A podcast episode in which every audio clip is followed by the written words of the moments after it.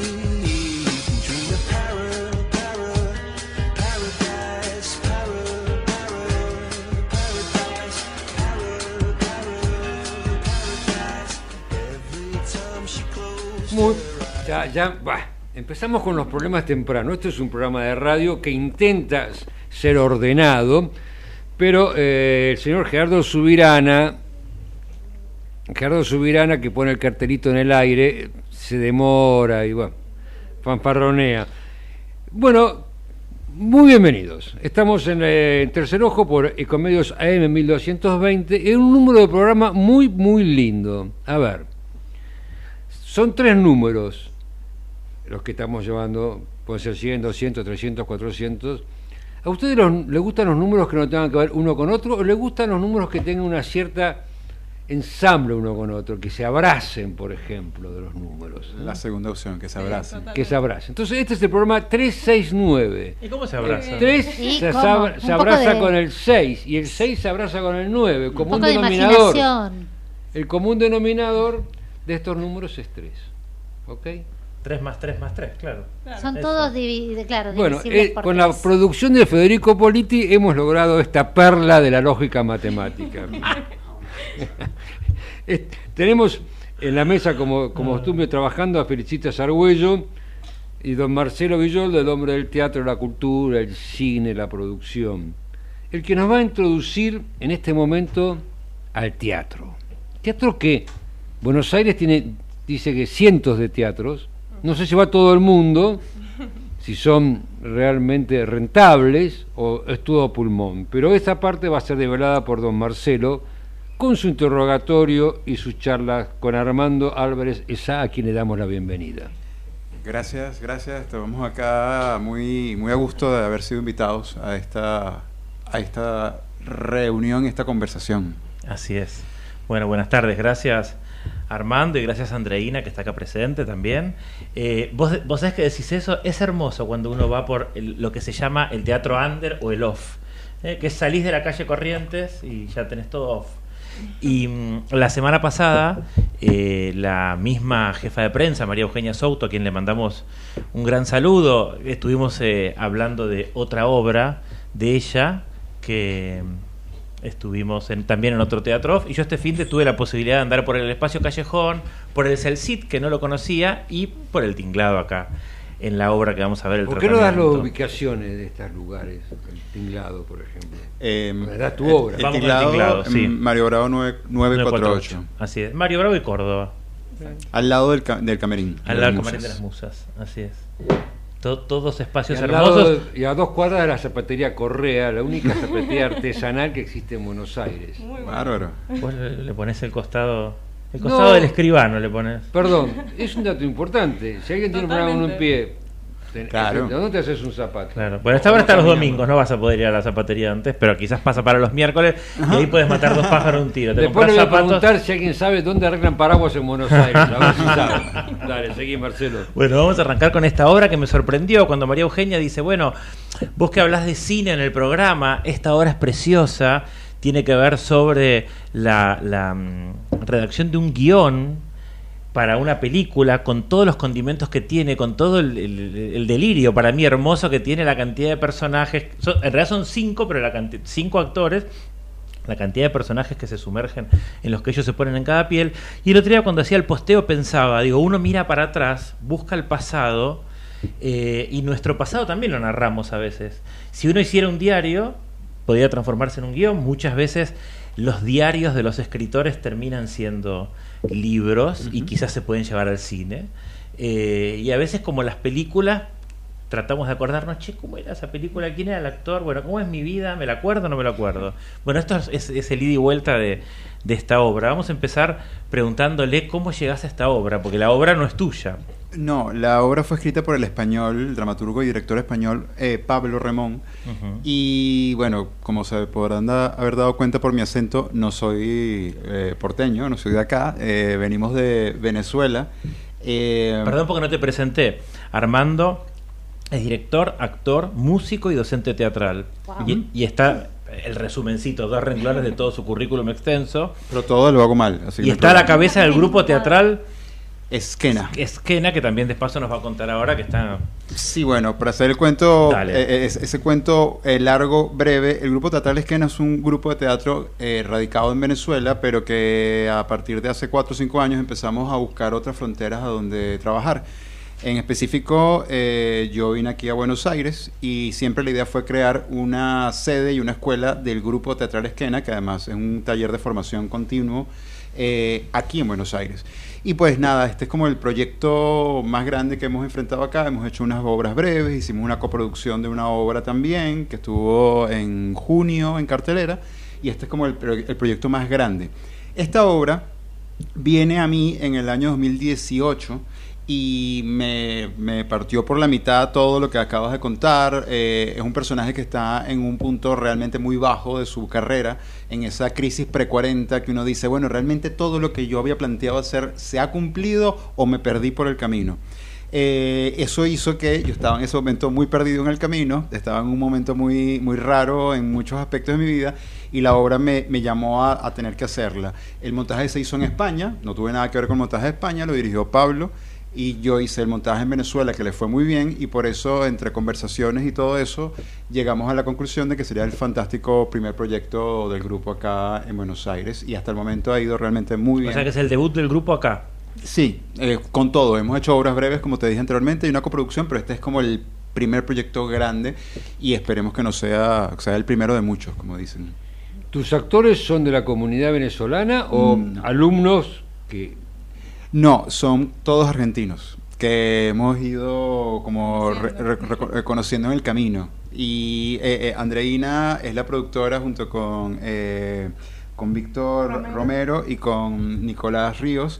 Eh, y son como, somos como el, el- el centro que empezó a recoger a estos actores, de conocerlos de diferentes formas, porque no nos interesa eh, hablarle específicamente a la comunidad venezolana en Buenos Aires, sino a la comunidad de Buenos Aires. y Y la trama la trama del tratamiento vos Marcelo que la fuiste cuál es la, la- la trama como Mira, para eh, motivar a la gente a El- bueno, a- ahora nos, va a ampliar- nos van a ampliar ellos, Ah. pero digo, el disparador es un guion. la crisis esa El, el disparador es un profesor, o sea, la, la- vos ves un profesor en la Universidad del Cine que está...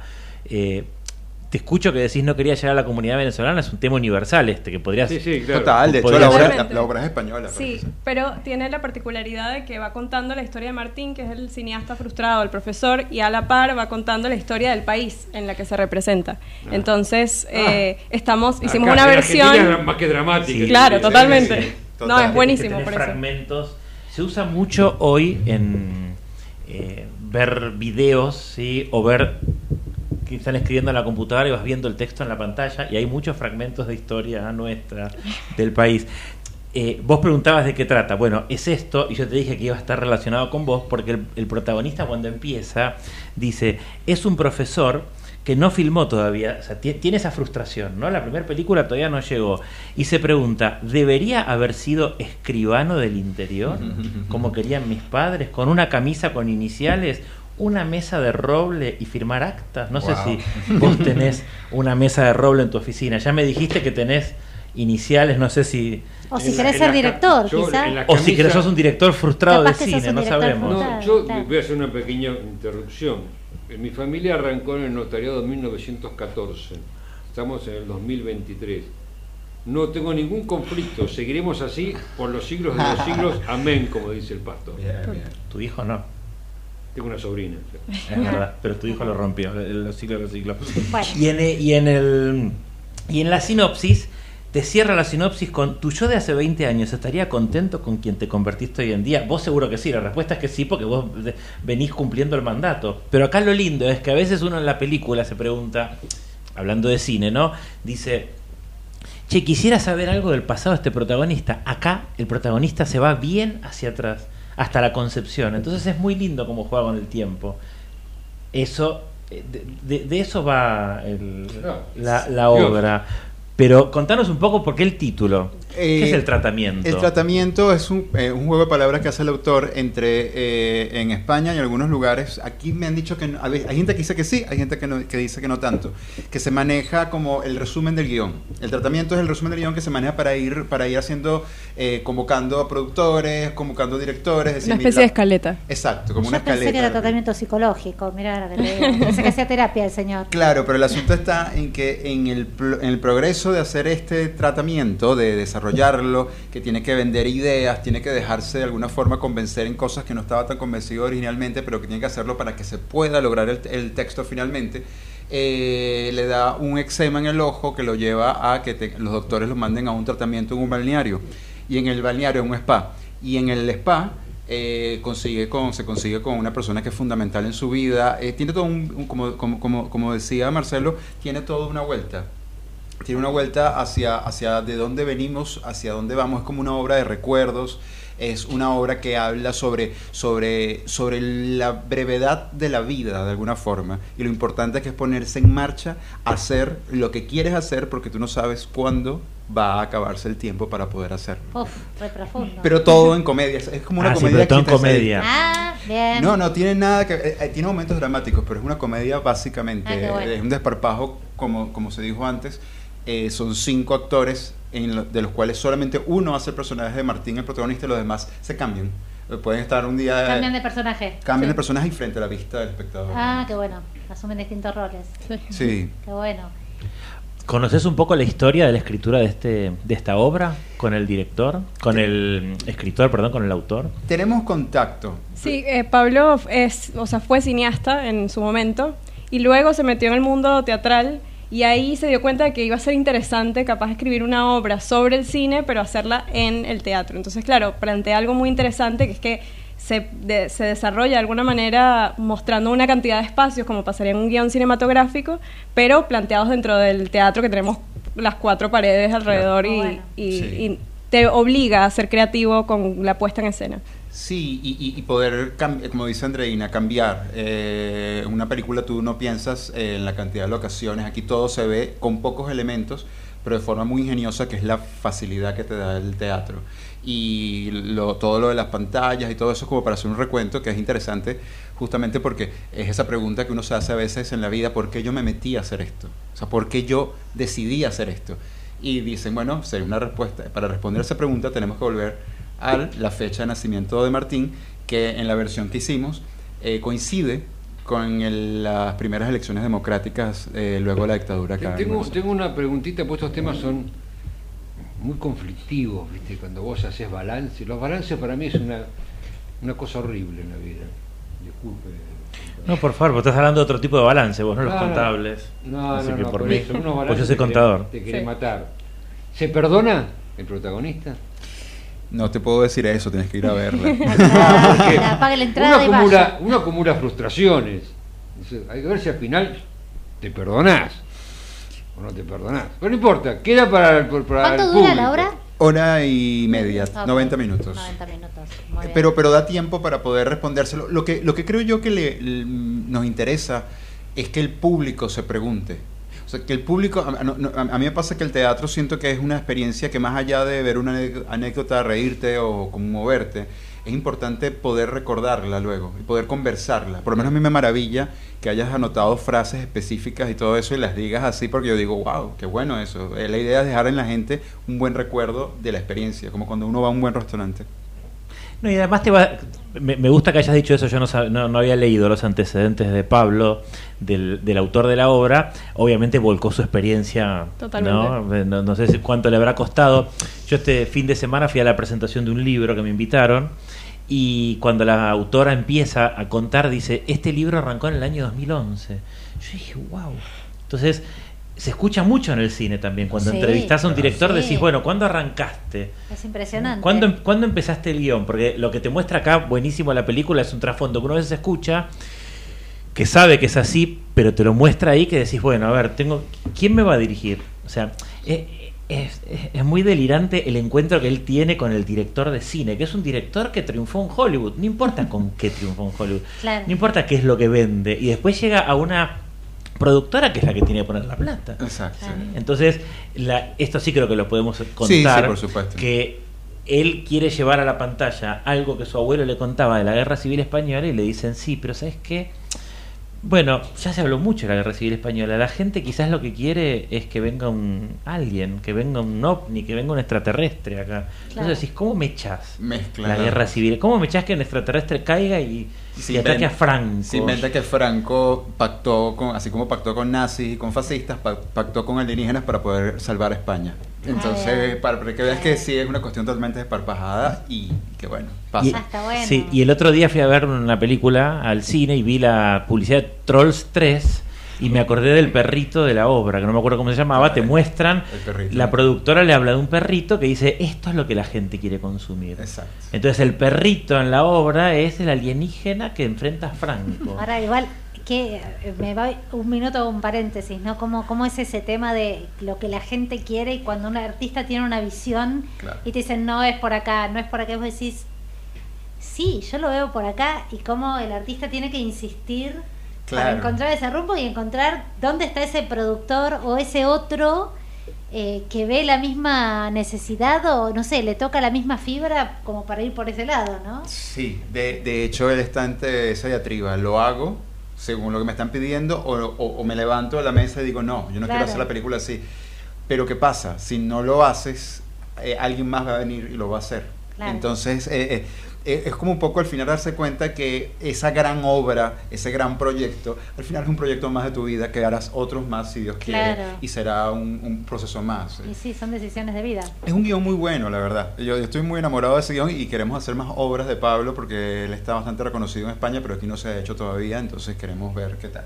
Pablo, ¿cuánto, perdón, me recordás? Pablo Pablo Remón. Remón. Remón, ok. Y además es bastante catárquico, digamos, lo que lo que te muestra y no es solamente el guion y decir, bueno, ya pude estrenar esta película. Eh, si estuviera Eduardo acá, le preguntaría a Andreina sobre su rol, así que me voy a poner en la piel un ratito de Eduardo, bien. sobre su rol como asistente de dirección para que le cuente un poco a las y los oyentes. que es un asistente de dirección. Ay, sí. Asistente de dirección, productora, vestuarista y un montón de cosas más, la verdad. Sí, bueno, es un rol difícil ser asistente de, de dirección. Eh, nada, digamos que en teoría se encarga de coordinar los ensayos, de anotar las cosas que pasan en, los ensayos. Eh, tiene la particularidad la obra de que es bastante compleja porque son estos cinco actores haciendo todos estos personajes y por supuesto cambian de vestuario, cambian de utilería, toda la escenografía va cambiando de lugar, eh, se va poniendo en distintos lugares. Eh, fue como un poco inevitable irnos envolviendo, tanto Armando como yo, en la producción, como que todas las cosas que necesitábamos para la obra, digamos, los actores durante los ensayos necesitaron los elementos para poder tenerlos en la mano, para poder ir ensayando, el vestuario, para poder practicar el tiempo de colocárselo. Claro. Entonces, bueno, fue como un, un proyecto en conjunto de todos, tanto de los actores como de nosotros, eh, para nada, para que la obra, para poder entenderla. Creo que a la particularidad que tiene es que es bastante diferente a lo que los chicos, los actores habían hecho y quizás a varias de las cosas que solemos ver en el teatro cuando vamos, ¿no? No es la obra convencional donde vas a ver algo de principio a fin, inicio, desarrollo, desenlace, sino que hay varios inicios, varios desarrollos, varios personajes. Entonces, bueno, la complejiza un poco más. Eh, y bueno, la idea del asistente de dirección en este caso fue como tratar de vincular absolutamente todo para que la obra se diera al El final. director buscaba a alguien a quien mandar. Totalmente. Venía justamente a aclarar eso. Más bien, eh, a, a mí me gusta mucho que haya personas que cuestionen las ideas. Porque creo que un creativo, un director, no crece cuando no hay nadie, cuando hay pura gente que dice sí, señor, sí, señor, sí, señor, claro, cómo no. Es lo peor que te puede pasar. Eh, que hace falta que uno diga, quiero hacer esta idea, y te digan, ¿pero por qué?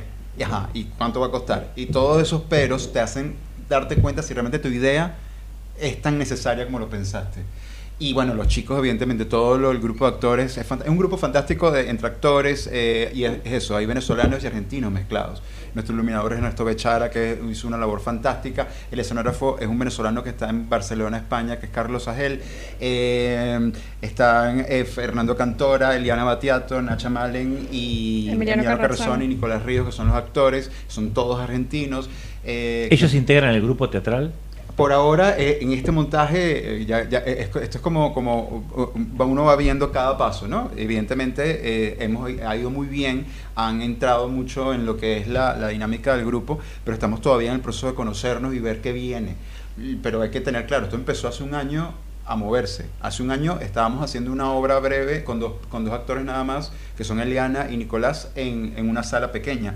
Y poder estar en una sala como el Tinglado un año después, para mí es un logro fantástico por parte de nosotros, de todos los que estuvimos Armando involucrados. equipo. Exacto. Bien. Ah, un- Una pregunta. ¿Puedo preguntar? Gracias. Dale, dale. Es- el tema es así. El director, una vez que hizo las tres primeras funciones, ¿huye del teatro? No. ¿O, o va, sigue yendo a, a- a fastidiar a los actores, Armando, no. escenógrafo, al asistente y al Espíritu Santo? A fastidiarlos hasta, hasta, hasta que no dé más el cuerpo. Eh, hay un director, y bueno, hubo un, un director y dramaturgo uruguayo llamado Hugo Live, que fue a vivir a Venezuela durante mucho tiempo, y es fantástico. Y él dice que cuando descubrió que el director trabajaba solamente hasta el día del estreno, dijo, me gusta ese trabajo, quiero tomarlo. Pero no me puedo desprender porque yo siento que las creaciones nunca dejan de estar listas. Uno las abandona, las deja que empiecen a caminar, pero hay que tener siempre como, como ajustarlo, porque lo- los actores inventan mucho. Sí, actores se- claro. se, sueltan, empiezan a creer que... Y uno tiene que estar recordándole que a veces menos es más. O sea, vos como escritor serías un fracaso, nunca terminarías el libro. Horrible. No, pero los dejo, los abandono. Yo suelo dejar de decir ya, listo, pero me pongo obsesivo con los detalles. Siempre puede ser mejor, pero bueno, para eso hay más proyectos y más cosas. Ustedes viven, o sea, vivían en Venezuela hasta este proyecto y se vinieron y se instalaron acá para esto y eligieron los actores acá. ¿Cómo fue ese proceso? Sí, no, en realidad vinimos en el 2020, previo pandemia, eh, a instalar el grupo como tal. In- incluso queríamos, en primer lugar, trabajar con talleres antes de incursionar en el mundo, en el medio teatral como tal, con obras. Eh, pero bueno, surgió la pandemia, estuvimos trabajando mucho online en ese proceso, aprendimos un montón también a hacer millones de cosas a la vez, porque bueno, la, la pandemia tuvo eso, ¿no? Que integralizó todo el, el proceso teatral desde casa. Eh, y luego, ya cuando pasó la pandemia, decidimos meternos en el, en, en el mundo. Empezamos con cosas breves para intentar nada, ver cómo era un poco los- el público, qué, qué actores podíamos conocer. Sí nos interesaba y nos interesó desde siempre trabajar con actores argentinos porque eh, sabemos que hay muchos venezolanos que han venido y se han dedicado mucho también al, al público venezolano, que es un montón. Cada vez que vamos a ver obras de directores venezolanos, eh, la sala está llena. Eh, pero nos interesa hablarle al público argentino, nos interesa mostrar eh, lo que nosotros conocemos. Eh, en, en Venezuela, Juan Carlos Llené, que es como nuestra referencia de- del grupo, eh, fue quien formó a nuestros maestros y nosotros nos interesa también devolver ese favor de alguna manera que nos hizo en, en su momento Llené eh, y traerlo también para acá, para Argentina, para, para eso, para constituir un grupo acá, eh, con, los, con los actores que vayamos conociendo, con las personas que vayamos eh, eh, juntando en el camino, que bueno, es un poco la idea, seguir Sí. conociendo personas Para seguir haciendo teatro. Para nutrirnos, para nutrirnos, porque al fin y al cabo eh, es muy romántica la idea, pero a mí me encanta que ahora somos como una pequeña compañía ambulante en la que hasta el papá del productor va a ayudarnos en las instalaciones eléctricas de la escenografía, la, no, la esposa del productor también va y ayuda a eh, A mí me gusta esa, esa concepción romántica de la compañía ambulante en la que todos hacemos todo para, para, que, la, para que la obra salga Te- flote. Tengo otra pregunta, Armando. Adelante. ¿Un director de teatro está habilitado, capacitado para ser director de cine o son dos disciplinas que no tienen nada que ver una con la otra? Me atrevería a decir que puedes tener, depende de tu enfoque, puedes tener cosas que, que puedas usar a tu favor en el cine. Creo que la otra vía, director de cine que va al teatro, es un poco diferente y quizás un poco más difícil. En mi, en mi entrenamiento, lo que yo he sumado a través de experiencia, a mí el cine ha sido una influencia fundamental. De hecho, hasta, si no más, a la par del teatro. Por lo tanto, esta obra me gustó porque justamente la gente se la pasa diciendo que los montajes que hago son muy cinematográficos y dije, bueno, por fin vamos a poder hacer un montaje que sea todo lo cinematográfico posible.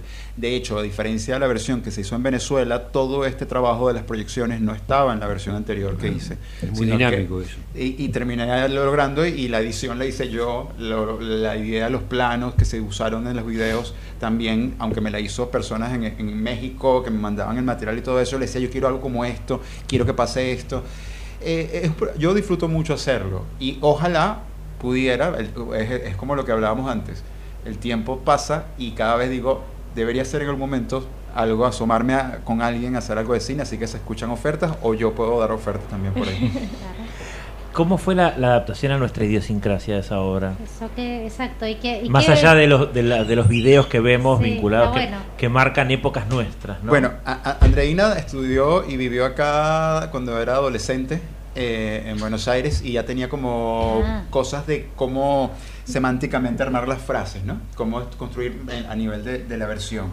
Eh, pasamos a principios de año, fue más o menos, o a finales del año pasado, yo empecé a investigar todo lo que ha pasado en la historia reciente de los últimos 40 años de, de, Buenos- de Argentina en general, eh, porque justamente, como comentaba antes, el día que, por lo menos el día que conciben a Martín es el día de las elecciones. Eh, y como música eh, de ese momento, que soy fan de, de Charlie de toda la vida, eh, Charlie estrena en diciembre el disco Modernos. Modern, Clicks Modernos. Click- Clicks Modernos. Este, entonces, el momento que los padres están a punto de conseguir a Martín, están escuchando a Charlie García, luego se ve a Alfonsín en las pantallas dando el discurso de, de- de cuando el triunfo, luego más adelante puedes ver el momento en que se supone que todo está un poco más raro en el momento que gana Fernando de la Rúa eh, o el momento en que Argentina pierde contra Holanda en el Mundial del 98, todo eso va a paralelo a la vida de Martín. Entonces fue investigar todo eso o decir, en el texto dice, se mudaron a una ciudad, como una parte nueva de la ciudad que está más a las afueras. Entonces investigar cuáles son los nuevos, las- los, los- los municipios ¿Vos más tenés pequeños. autoridad para cambiar el libreto o Eh, gracias a Dios Pablo es muy, muy, muy buena persona y le mandamos el guion, lo revisó, pero él confió en la versión venezolana que también tiene todos estos cambios, evidentemente, porque en la española Martín nace el día que las elecciones después de Franco, por ejemplo. Eh, o cuando empieza la debacle económica. Siempre hay algo, todas nuestras historias se parecen parado. mucho. Sí, Afortunadamente calzan muchas de las cosas O, en todos los desaf- o países. desafortunadamente, pero bueno. Nos damos Bueno, cuenta que para, es la misma para- para adaptar el texto, afortunadamente, Claro. son países que todos tuvieron. Dramáticamente funciona muy bien. que hubo cosas, que hubo cosas específicas que, que des- descalabraron, por lo menos porque eh, eh, no están puestas de gratis. En el 99 Martín está con una cuestión social, con una deuda social, y él decide un día recoger un mendigo en la calle que está en un cajero automático y se lo lleva a su casa porque dice es injusto que la gente duerma en la calle. Y al mismo tiempo estás viendo a De la Rúa recibiendo el poder y dándote cuenta que dentro de nada la cosa se va a poner mucho peor. Armando te aconsejo que no la lleves a Suiza, porque no pasa Va a ser Sí, aburridísima. sí, sí, sí. Muy bien. Eso es terrible. Tal cual.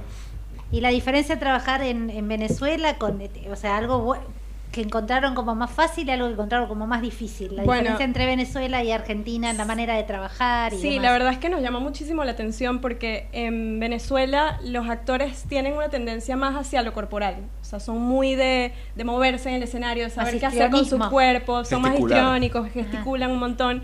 Los argentinos son más tranquilos en ese sentido a nivel corporal y a nivel gestual, pero los textos los leen, desde la primera lectura los chicos leyeron el texto de maravilla. O sea, es como si lo hubiesen leído 100 veces antes de, de sentarse por primera vez. Y nos llamó mucho la atención porque las palabras los argentinos las tienen súper eh, internalizadas. Son muy buenos para leer, para entender a nivel de, El de guion, texto mm. eh, y lo saben interpretar increíble. Eh, faltó justamente, o, o durante el proceso de ensayos, era justamente trabajar lo corporal y Mira. manejarnos desde ese lado, porque bueno, implica también construir diferentes personajes y hacerlos muy distintos unos de otros. Claro. Entonces, pero nos vino muy bien porque realmente creo que las escenas más complejas, que bueno, tenemos todo un primer acto donde los chicos se mueven por todo el escenario, interactúan con un millón de, de elementos de utilería, y luego tenemos escenas donde están sentados y solo hablan. Entonces, esa, esas escenas quizás en Venezuela pudieron caer un poco porque, bueno, eh, se tienen que sostener después de haber visto toda una cantidad de, de movimiento. Y acá funcionan muy bien porque los chicos entienden las pausas, o sea, las, las, las saben construir con naturalidad. Entienden las pausas, entienden con qué tonalidad decir cada, cada frase y eso nos funcionó muy bien. Así que estamos muy contentos. Desde el principio supimos que esta iba a ser una buena obra para presentar acá porque lo hemos visto. Los actores cuando, cuando vamos al teatro sabemos que tienen muy buena capacidad de, de conversación, de hablar. Ah, mira. Sí, pero la plasticidad, yo me quedé varado en la Guaira ¿En serio? una semana. Sí, varado, varado, por un tema de un avión, Claro. no importa. Entonces, íbamos a tomar clase, viste, en la esquina, en la punta, del- estaba, el- había un Sheraton o un. María Isabel, no me acuerdo, uno de los otros, había dos hoteles. Claro, es imposible, por más que tomabas clase de, de- de moverte como un venezolano. El imposible. El trópico, es una cuestión del Caribe, Sí, el sí. trópico. Claro, entonces acá, si están moviéndose en el escenario, se mueven con una como gacera, con una gracia, con otra forma, ¿viste? Nosotros nos sentamos y hablamos, nos hacemos un discurso. No, y, y- y- y hay algo en la, el texto muy poético. Hay Sí. momentos específicos, el momento del recuerdo que, que- que Martín recuerda, eh, el último momento eh, feliz que tuvo con su novia más importante, la mujer más importante de su vida hasta ese momento. Que lo abandonó como corresponde. Por Claro. supuesto. Este, Así somos, ¿qué va a ser? Sí, obvio. Recuerda un amanecer que vieron en Roma, porque ella es la persona que se encuentra en este spa.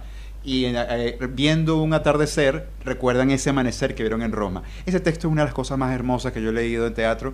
Y, y el decirlo, el, el argentino ya lo tiene incorporado. Y porque las mujeres nos han abandonado. fue- Venimos golpeados. Como tango, digo, porque lo merecen, porque lo merecen. Seguramente, seguramente. Seguramente.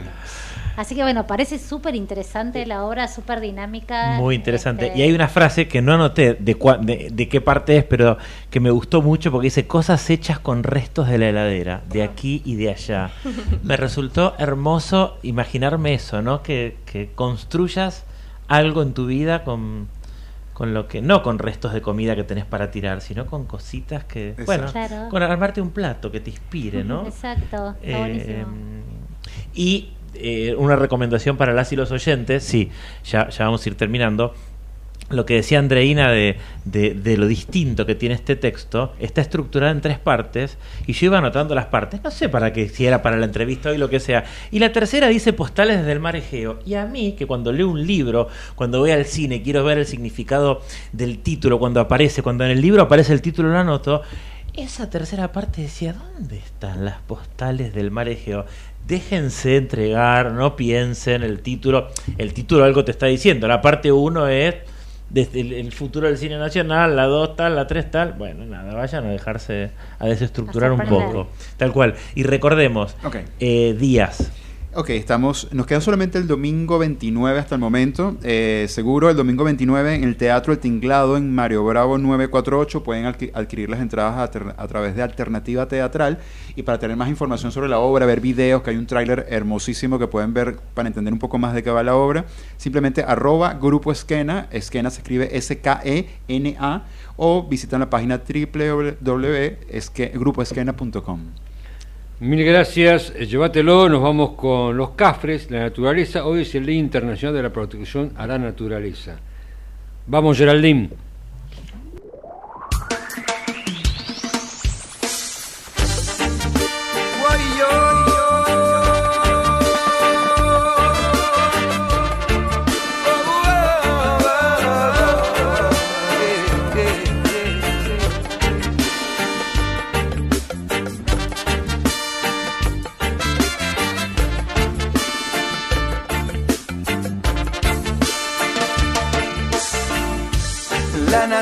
Naturaleza te habla, no hay que descifrar.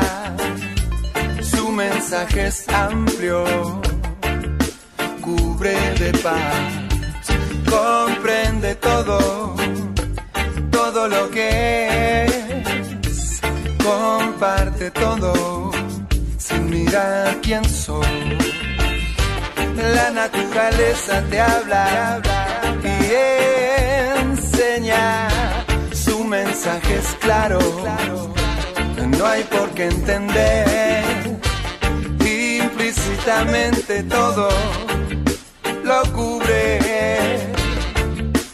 No hay que preguntar, no hay duda.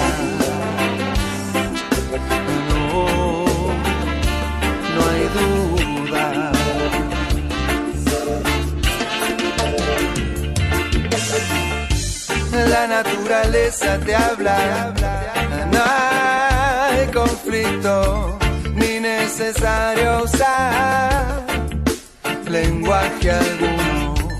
Comunicación, comunión, nada que esperar, sencillamente unión. No Ecomedios.com AM1220. Estamos con vos. Estamos en vos. American and Merit Hoteles. Primera cadena hotelera argentina. 3, 4 y 5 estrellas. Más de 20 destinos de Argentina y el Cono Sur. Aprovecha el código promocional Puro Branding con el 10% de descuento para los hoteles American Córdoba Park, American Executive Córdoba, American Buenos Aires Park, Merit San Telmo y American Executive Mendoza Hotel hasta fin de año. No válido para fines de semana largos. American and Merit Hoteles. Espacio cedido por la Dirección Nacional Electoral. La inflación no para de castigarnos. Los responsables son los empresarios que suben los precios y los políticos que se lo permiten. Los fugadores de dólares y el ajuste del gobierno y el FMI. Podemos pararles la mano. Miriam Bregman, presidenta, Nicolás del Caño Vice, Frente de Izquierda, lista 136. Espacio cedido por la Dirección Nacional Electoral. Tu voto vale y vale mucho para que hagamos de la Argentina un país normal, cuidando el interior productivo y con una mirada federal en serio. Acompáñame con tu voto en octubre. Juan Schiaretti, presidente. Lorenzo Randazzo, vicepresidente. El voto que vale para ser un país normal. Hacemos por nuestro país. Lista 133. Espacio cedido por la Dirección Nacional Electoral. Te propongo terminar con el kirchnerismo de verdad y para siempre. Este país que te propongo es el que millones de argentinos queremos. Es ahora y es para siempre. Cristian Ritondo, candidato a diputado nacional por la provincia de Buenos Aires. Juntos por el cambio, lista 504. Espacio cedido por la Dirección Nacional Electoral. Hoy tenemos la oportunidad de poner un punto y aparte, de empezar a reconstruir una Argentina distinta, libre, próspera, sin inflación, pujante y segura. Carolina Píparo, gobernadora de la provincia de Buenos Aires. Javier Milei, presidente de la Nación. Lista 135. Espacio cedido por la Dirección Nacional Electoral. Lo primero que tenemos que estar convencidos que no somos el país de mierda que dicen ellos, que somos un gran país. Desde el 10 de diciembre el presidente soy yo. Entonces el desarrollo de la política exterior, de la política de seguridad la defino yo. Y los cambios que tenga que hacer, los voy a hacer. Tenemos presidente. Tenemos presidente. Tenemos presidente. Masa. ¿Tenemos con quién? ¿Tenemos con qué? Unión por la Patria, Guado de Pedro, Juliana Di Tulio, candidatos a senadores nacionales por la provincia de Buenos Aires, lista 134. Informate en ecomedios.com. Seguinos en TikTok, arroba ecomedios 1220. El tercer ojo, un programa hecho por profesionales que no buscan cambiar el mundo, sino solamente encontrar su sentido. Regresamos para felicidad de ustedes para la segunda parte que va a ser tan buena como la primera. De eso no me cabe la menor duda. Así que, dejando el teatro, seguimos por otra rama de la cultura y nos vamos con el rincón, el rincón de la reflexión. ¿Quién puede estar a cargo de ellos? Felicita Argüello. ¿Quién nos va a comentar, Felicitas? Cuénteme. Bueno, hoy vamos a hablar de Simone Weil. Después Marcelo nos va a contar sobre una película sobre esta persona. Simone Weil es una mujer nacida en Francia en 1927, más específicamente 13 de julio, eh, y muere el 30 de junio de 2017. Fue abogada y política francesa y una sobreviviente del holocausto. Fue ministro de Sanidad del gobierno, promulgó la ley Veil, que es la ley eh, a favor del aborto en Francia o de despenalización del aborto, y fue la primera mujer en presidir el Parlamento Europeo eh, de Estrasburgo, desde 1979 a 1982. Eh, lo que tuvo eh, como característica de su vida, eh, Simón, fue la ayuda particular a la gente que estaba en dificultades, eh, a los que estaban presos, eh, bregó por los derechos de los presos, los presos en Argelia, este, y bueno, su vida estuvo marcada sobre todo por la cuestión de la mm, empatía hacia las personas que sufrían. Un poco uniendo lo que recién veíamos de la obra teatral que nos comentaban, esto de mm, cómo una persona mira su vida hacia atrás y construye y se pregunta, ¿no? ¿Quién es y hacia dónde va? Justamente a mí lo que me llamó la atención de, de esta persona es cómo ella, sobre todo su experiencia en el holocausto, la marca. Ella tiene 16 años cuando ingresa a, mm, a Auschwitz.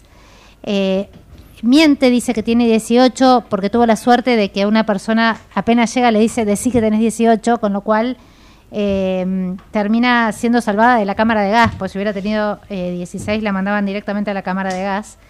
Eh, y cómo esta experiencia de sufrimiento a ella le marca definitivamente su vida. Y me interesó eh, mucho cómo ella cuando sale al principio se da cuenta que no era muy fácil hablar de la cuestión del holocausto, la gente no quería eh, escuchar, ¿no? Eh, y por un tiempo ella cargaba con ese dolor sin poder compartirla y sin, sin considerar que estaba siendo comprendida. Y yo marqué unas frases de, de, esta persona que me parece que tiene que ver con esto de la construcción de la memoria y de quién es uno, ¿no? Y ella dice, ¿cómo puedo definir la memoria? Se distingue de la historia por su aspecto directo y personal o a través de la intermediación familiar con un evento pasado cargado de consecuencias. Durante dos o tres generaciones, la memoria y la historia están íntimamente ligadas. Esta memoria no es solo contemplativa o compuesta de información. No puede ser totalmente objetiva, ya que constituye una forma de conciencia, de identidad. Nos guste o no, conscientes o no, somos responsables de lo que nos unirá a todos mañana colectivamente. Estamos hechos de lo que nos precede y de lo que nos compromete con el futuro. La memoria persigue a los testigos, o mejor dicho, a las víctimas, a los que sobrevivimos, a los que experimentamos el sufrimiento que algunos dicen que terminó, pero que nunca termina realmente, y no terminará hasta que desaparezcamos. A lo largo de mi vida, la atención al sufrimiento ajeno dictó mi comportamiento a nivel político y personal. Ahora escucho revelaciones del pasado, cualquiera sea su legitimidad, me pregunto si nuestra sociedad no está perdiendo el rumbo. Se confunden las luchas, se confunden los derechos y deberes, la falsedad y la verdad. Y esto lleva a la juventud de hoy por los caminos del odio, el racismo y la xenofobia. Hay falsos profetas en Francia, Europa y el mundo para guiar a los más débiles por esos caminos. Nuestra tarea es hacerlos fracasar. Me quedo con esto de eh, la construcción de la memoria eh, personal de cómo la construcción de nuestra memoria y nuestra historia está precedida por, por quienes nos anteceden. En Simón fue muy fuerte la historia de su mamá y cómo nosotros, al transitar nuestra propia historia, también comprometemos las generaciones y, construir nuestra memoria, ¿no? Estamos comprometiendo las generaciones que vienen. Entonces es muy importante tanto la regulación de la memoria y de la historia para tener una sociedad mejor y para tener una sociedad más justa. Este, te voy a dejar, Marcelo, a vos contar un poquito de la película Simón, que es maravillosa y es bueno, muy yo llegué tarde, veo que perdí todo derecho. Hola. Ni siquiera que me saluden. No, pero- buenas tardes, Veo Eduardo, que Fabián. la Universidad de. San Pacho me considera persona inexistente o quizá persona no grata. Todavía la Universidad de San Pacho no pudo decir una sola palabra. Tampoco, Me estamos tienen a- aislado el rincón de los castigos. Está, está muy bien. Pero No. perdón, hoy vamos a decir algo. Hay, hay, hay programas en los que la Universidad de San Pacho no tiene espacio porque reconozco que yo en entrevistas hablo demasiado. Hoy el escribano habló muchísimo, preguntó mucho, así que... Lo escuché, escuché el programa por radio Ah. cuando venía de... Ah, muy bien, No, pero no, me encantó, me es el encantaron primer estos chicos. oyente. Me encantaron estos chicos Y quedó la pregunta que yo le hice a los oyentes, ¿sos, el mismo, ¿sos la misma persona que hace 20 años? Y algunos me dijeron, no. Ah, eso, qué bueno. no- no- no, Y mira. otros sí. Y otros, bueno, soy el mismo pero distinto. Bueno, nos pasa a todos, ¿no? Así Quizás es. somos los mismos. Bueno, no les saco más tiempo, quería bueno felicitarlos por el programa. Adelante con No, un placer. sigue. No, en realidad cuando eh, vi esta película le dije a Felicitas, mira, es, es para tu rincón, vio la peli, con lo cual en realidad me- le dije, esta, esta es, es tu, tu opinión que tenés que hablar hoy. Simón, la mujer del siglo, es una película que se estrenó la semana pasada. Eh, yo no, no, no conocía la historia de ella. Es lo que se llama hoy en el cine una biopic, digamos. Claro. Eh, y es muy, es muy linda porque ella arranca a sus casi, supongo yo que sería cuando, antes de fallecer, no sé, 89, 90 años, y empieza escribiendo Sí. un libro, y me gusta esto de las cosas que tomo nota, dice, solo los libros guardarán nuestros recuerdos, van a dejar constancia de que yo estuve allí y eso sucedió. Que es lo importante de la memoria, ¿no? De Sí. decir, uno pasa hoy que cada tanto estas cosas se escuchan y dice, pasás por Avenida Libertador por la ex ESMA y decís, tiene que estar eso, esa memoria tiene que estar como los lo que hablábamos antes. Hacia la identidad. Hacia la identidad. Hacia la identidad. Hacia la a que todo el mundo lo sepa, así es. Eh, y es muy lindo lo que, lo que fue contando Felicitas también, porque ella hay momentos en los que dice, en Francia dice, ser ignorada es como estar de vuelta ahí. Francia es sorda. Sí. Tiene una lucha muy importante y hoy con lo que está ocurriendo en Israel, la película muestra que ella viaja a visitar a uno de sus hijos que está en Israel. Sí. Y cuando la conocen, dicen, usted acá podría ser presidenta. No, pero mi lugar está allá, dice ella. Yo soy Mi- francesa. Soy Dicen. francesa, claro. Y es, Sí. y es sorprendente la lucha que ella hace, porque ella luchó por derechos humanos, por la dignidad, las cosas que contaba recién Felicitas, por la dignidad en las cárceles, los problemas de salud, que los presos puedan tener bibliotecas y se le reían en la cara, sobre todo porque era una mujer. Ella alcanza, eh, le, le tarda en ser abogada, después quiere ser magistrada, le preguntan, pero usted quiere ser, sí, yo quiero ocupar Sí. esto. Pero usted es mujer, ¿cómo quiere eso? Así es. Claro. Así es, una, una, Qué desparpajo. una luchadora y trabajadora. Es, es eh, increíble, la verdad, la, la historia que ella cuenta. Y déjenme que les spoilee esto, porque uno a veces, como hablábamos recién del teatro, hay cosas que uno no sé, no, no, no ve cómo puede llegar a No dejaron, algo. no, no, no le dejaron a Oscar la pregunta, no se la contestaron, le dijeron que le espoliaba. Así es. Acá te muestran una escena en el 94, creo que es, que ella va a un hospital siendo ministra de salud y le dicen, bueno, usted Sí. va a tener una entrevista con un enfermo de SIDA, pero usted entra acá, la vamos a filmar y después lo filmamos a él, pero no voy a estar con él, no, de ninguna manera. Dice, yo voy a aceptar esto, ella hace la entrevista, Ella dice, no voy a mentir. No Eso a me men- pareció impresionante. es genial. Porque Da. las, perdón, la Por quieren, favor. o sea, esta entrevista de SIDA la querían nos quedan fingir. pocos minutos. Sí, sí, ya. sí. Bueno. Nada, Vamos eso solo, quería, eso solo quería contarle. Y la marca que ella tiene de ser una sobreviviente de- Claro. de- Claro, eso es, ¿no? eso es muy fuerte. Antes que me echen. Bueno, escriba. Yo voy a jugar, voy a jugar. Un Bueno. día como ayer. Bien. Sí. ¿Qué pasó un día como ayer? Bien, eh, dame algunas Ah. opciones. Un alguna- músico importante. Nació, murió. Murió. Elvis Presley. No, Chopin, 39 años. Bien, Un día como ayer, actor, actriz americana, nace bien. Rita Hayworth. Bien. Un día como ayer, último discurso de Eva Perón, 17 de octubre, renunciamiento histórico. Un día como hoy, nace un hombre que fue tratado como caudillo de una gran cultura que pertenece a la Mesopotamia, que recibió a Sarmiento en su Urquiza. palacio, nace Urquiza. Mira, Muy importante realmente. ahí poneme un punto. Un día como hoy, tratado de Chile, amistad, gracias a la sumo pontífice. Ah, de- con Zamoré, la paz Ah. con Chile. Qué Un importante. día como mañana, primera vez que aparece Paturucito, Oh, Paturuzú, gran valor. en, en, ah, el diario Crítica, porque venía leyendo el aniversario de cómo era el Pato Donald, que había una nota en, en el país con los autores chilenos. Un día como mañana, el bloqueo a Cuba por los Estados Unidos. Y un día como mañana, Día Mundial de Lucha contra el Cáncer de Mama. Mira, Después podemos hablar de otros temas. Tome la palabra muy bien, no sé Eduardo quién sigue Fabián ahora. Bueno, íbamos a hacer la Universidad de San Pacho, pero Universidad de sé si me San Pacho, te quedan eh, un montón. No, no es tan largo esa. A ver. Dame Geraldine. A ver, no me lo quiero perder.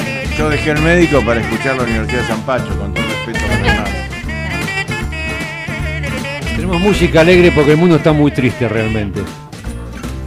Donnez-moi une suite au Ritz, je n'en veux pas des bijoux de Es una música conocida por todos. Son pequeñas grajeas Universidad de La música es siempre la misma, por eso. Es SAS, ¿no? Por, Cambiamos. por eso di el auric- le di la auricular. Es SAS, ¿no? La auricular. San, Pa- San Pacho. Sí. SAS. San Pacho Music. No les alcanza para derechos de autor de otras músicas. Sí es SAS. Sí, es, sí, sí, correcto. Perfecto. Bueno, vamos a algunos No, bueno, temitas. está bien. Ustedes, ya habíamos comentado otra vez que había sido una nota en un diario en el país, dormir vestido o dormir no vestido. Primer tema. Uno duerme con, por las películas americanas, duerme en casa y pasa con un smoking más o menos, ¿viste? Claro. En cambio, en la vida real, acá tal vez en Buenos Aires el clima no es tan propicio. En verano hace mucho calor, pero uno prende el aire acondicionado y se tiene que tapar como un conejo, más o menos.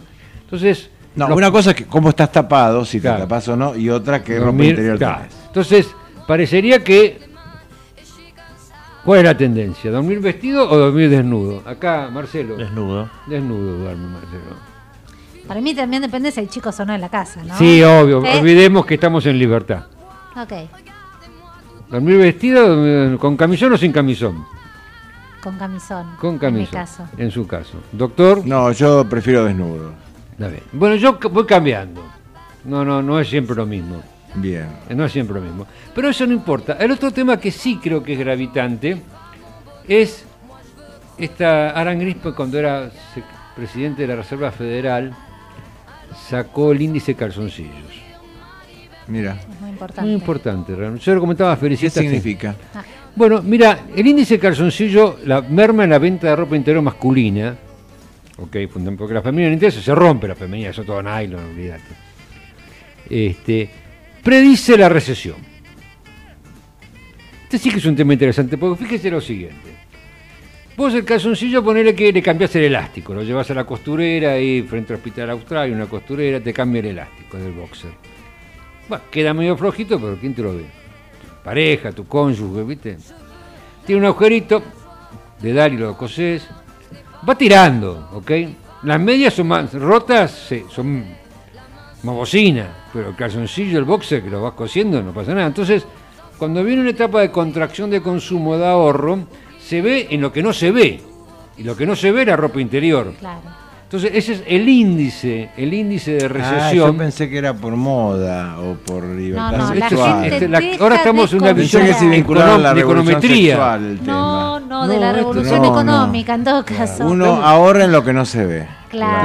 Claro. Trata de salvar la apariencia dentro de todas las Y en la Universidad de San Pacho, ¿qué opinarían si conoce a alguien que tiene. Pues está abajo en mi No, rodada. Oscar, por ejemplo, para lo que te cajón- recuerdo. el el día- cajón tiene esa ropa interior. Oscar, el, el día que hay una primera cita, consulto a la universidad.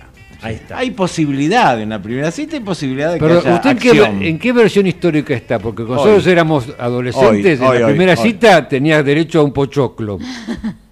Claro. Trate de no ser tan vintage y hable de hoy. Hoy, Hoy primera cita, posibilidad de que haya tiroteo. Hay que invertir, hay que ¿Cómo- invertir. ¿Qué ropa interior te pones?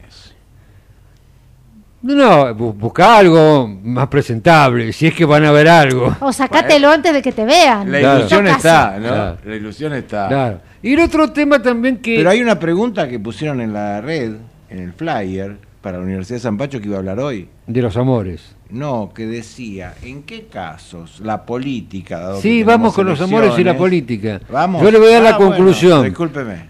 Ah, espero entonces. Bueno, vamos a eso, así va- tenemos tiempo para la salutación. El tema es muy sencillo. Si vos sos cuadro, tu pareja tiene que ser cuadro. ¿Qué es ser cuadro? Bueno, Ahí está. porque acá el oyente no sabe, cuadro que es Este cuadrado. el cuadro ¿qué es el cuadro? hombre comprometido, ideológica y militante. Es un cuadro. Ajá. ¿ok? Cuadro político. No importa, Un Puede militante, digamos. no importa si sos PC y ella es UCD o viceversa. Ujú. Porque la política militante, el tipo que es cuadro, que está comprometido, Que su- el foco de su vida es la política. no digo que sea el foco, Y pero sí. los, bueno, los horarios son muy complicadísimos. Bien. Todo empieza después de las 7 de la tarde, todo termina a las 2 de la mañana, todo es un gran zafarrancho de combate, es muy, muy difícil. Entonces, si vos querés mantener tu pareja, que milite en la Sociedad Argentina de Fomento de Lucha contra cualquier cosa, que haya una militancia, una pertenencia, porque si no es muy difícil de entender. Bien. Los horarios son muy complicados. Vamos a Ahora, algo si, si no- estamos no militante. en nuestro, en nuestro estadio, Sí, que somos no consumidores de política. Exacto. La, la clave es muy sencilla, comprar dos televisores, porque, a ver... ¿Qué uno- noticiero ves? Uno no, no, no, TN no, y el no, otro no, TV no, no podés. C5N. No, no. A ver, vos jugás, hay una regla de reciprocidad. Por ejemplo, cuando te cansás del gato silvestre, que te cansás bastante fácil, yo por ejemplo, trato de pasar a una cosa intermedia, que no es la, la Nación Más. Voy a América 24, que es Para disimular, digamos. Claro, para no, no, no exacerbar que te tiren el control remoto por la cabeza. Bueno, ¿y qué opinan nuestros colegas? La pareja, la política en la pareja. A mí me ¿Cuándo sorprendió. ah, une o cua- bueno, une son la misma, pero cuando No, si militancia uno, no importa, PC o CD. puede ser neutro. O separa, porque puede ser No, uno, no, no, no uno ser ideo- cuadro y el no otro no cuadro. no, no, si son cuadros no hay lucha No, ideológica, si los no dos son cuadros y si uno es cuadro y el otro no. Ahí es el conflicto. Ah, No, bueno, pero ahí se está. dice que los dos cuadros, pero dice que la ideología no hace falta que sean de ni- ideologías Sí, para mí similares. sí, para mí sí. Yo la verdad que a esta altura eh, creo que la exasperación de los argentinos hace que sea difícil. Mata el amor. Mata el amor. Sí. Ah, sí, a mí me pasó recientemente. Eh, Yo venía así como muy tranquila hasta que escuché un comentario y dije, ¡No! ¡No! Iba a votar a Y- Milei. y ¡Ah! esto- Y esto, digamos, debe ser necesariamente así o no podríamos No, se prescindir. supera. Deberíamos Eh, superarlo. tener un código. Y sí, y ¿eh? sí, deberíamos Decir, bueno, convivo, Así como no sabemos habla- que en esto no estamos y no entramos. No se habla de, de religión en la mesa, no se habla de política con los parientes claro. políticos. No discutir, de, de- bueno. de pol- de política no, uno no vamos, Universidad de San. Pacho, su mensaje, saluda. su mensaje. Bueno, esperemos que mañana sea mejor que hoy realmente. Un día muy duro para el, para el mundo y voten a conciencia. Chicos, vayan a votar. Bien. Por favor, Marcelo. Bueno, nos estamos despidiendo. Sí, claro. Sí, bueno, sí, es el mensaje final. Perfecto. Nos vemos la semana que viene. Yo brillo por mi ausencia porque voy a estar en la presentación del Festival de Mar del Plata, así que eh, Muy bien, después nos harás el- estén la- atentos, estén atentos a lo que se viene. Bueno, yo eh, acá con el escribano, que como decía Raúl Porcheto, che pibe, ven y vota. Bueno, yo primero orgulloso de este equipo porque hoy mientras lo escuchaba en la radio realmente me sentí muy contento, muy feliz. Y esto del cambio, ¿eh? Esto del cambio, nos corren y yo creo, es bueno haber cambiado, yo creo que es bueno haber cambiado algo. El que se quedó siempre igual no progresó. Gracias señores, buenas Chao, tardes. buenas noches. noches. Chao. Hasta la próxima.